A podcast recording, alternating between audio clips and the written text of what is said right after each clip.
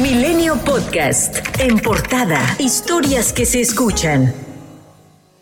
El presidente de los Estados Unidos, Joe Biden, personalmente desea que su homólogo mexicano, Andrés Manuel López Obrador, asista a la novena cumbre de las Américas, la cual se realizará la próxima semana en Los Ángeles, California. Así lo reveló este miércoles el director para el hemisferio occidental del Consejo de Seguridad Nacional, Juan González, en una conferencia de prensa realizada vía telefónica desde Washington para dar a conocer los últimos detalles sobre el evento al que se espera que asistan todos los mandatarios del continente. La primera sala de la Suprema Corte de Justicia de la Nación dio un plazo de 30 días hábiles a la Cámara de Diputados para que resuelva si entrega al Instituto Nacional Electoral el presupuesto que originalmente solicitó para el ejercicio fiscal de este año de 24.649 millones 593.972 pesos. El consejero presidente de Lina Lorenzo Córdoba celebró la resolución. En Twitter escribió: Hoy la Suprema Corte dictó una resolución fundamental para el Estado democrático de derecho. Este fallo sienta un importante precedente para el fortalecimiento de la democracia constitucional. La jefa de gobierno de la Ciudad de México, Claudia Sheinbaum, respaldó a la gobernadora de Campeche, Laida Sansores, y desestimó la versión del líder priista, Alejandro Moreno, sobre haber sido amenazado por el secretario de Gobernación, Adán Augusto López, y el presidente Andrés Manuel López Obrador, a través del senador Manuel Velasco. Realmente muy importante esto que hace Laida y como siempre ella pone el corazón, la valentía y la defensa de su estado y del país. Así que desde aquí nuestros saludos a Laida, eh, nuestro apoyo, nuestro cariño y nuestra admiración por su valentía. Y el otro audio, pues la verdad eh, no creo que haya sido así, no, no es el esquema del gobierno de México y en todo caso, pues inclusive ya aclaró el presidente de la República. El presidente López Obrador negó haber dado instrucciones a Manuel Velasco para condicionar la postura del presidente nacional del PRI en la votación de la reforma eléctrica de abril y sobre los audios se limitó a decir que él no se mete en esos asuntos. Yo no me meto en eso. Nunca lo he hecho. Es un asunto de principios, de ideales, de moral.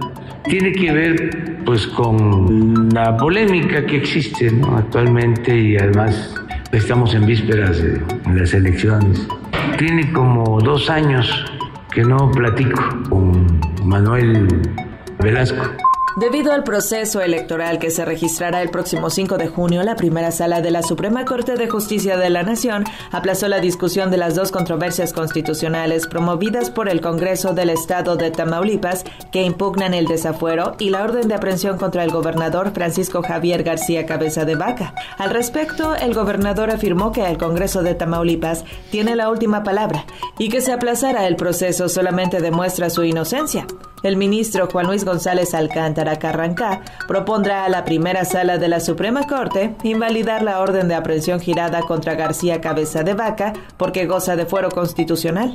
Javier Naim, de cuatro años de edad, hijo de Karen Itzel Rodríguez, quien fue encontrada este martes sin vida en Tláhuac, está desaparecido desde el 19 de mayo, mismo día en que su madre fue vista por última vez.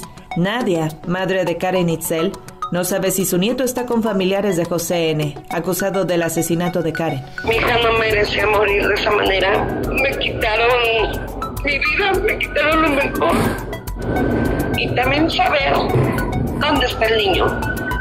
Y que por favor entreguen al niño. La, invitación a las personas que piden al niño, Este, nos den datos, nos den datos dónde está el niño la Organización Panamericana de la Salud reportó un incremento del 75% en los contagios de COVID-19 en México, al pasar de 5.200 a más de 12.000 personas con signos y síntomas, y alertó que aun cuando esa cantidad aún es controlable, los huracanes pueden desatar crisis. Y el coordinador de Protección Civil de Oaxaca, Oscar Valencia, reportó que ya fueron recuperados los cuerpos de nueve de las once víctimas que dejó el impacto del huracán Ágata, el cual generó desbordamiento de ríos, deslizamiento de laderas y la destrucción de viviendas, además de daños a la infraestructura pública en 25 municipios de la Sierra Sur y zona costera del estado. El funcionario detalló que entre los cuerpos recuperados por las fuerzas de seguridad estatal y federal, además del ejército, se encuentran dos menores, una niña de 11 años y un niño de 2 años, que fueron arrastrados por la corriente de un río que les sorprendió cuando buscaban acudir a un refugio localizado en la Concorda Petaca.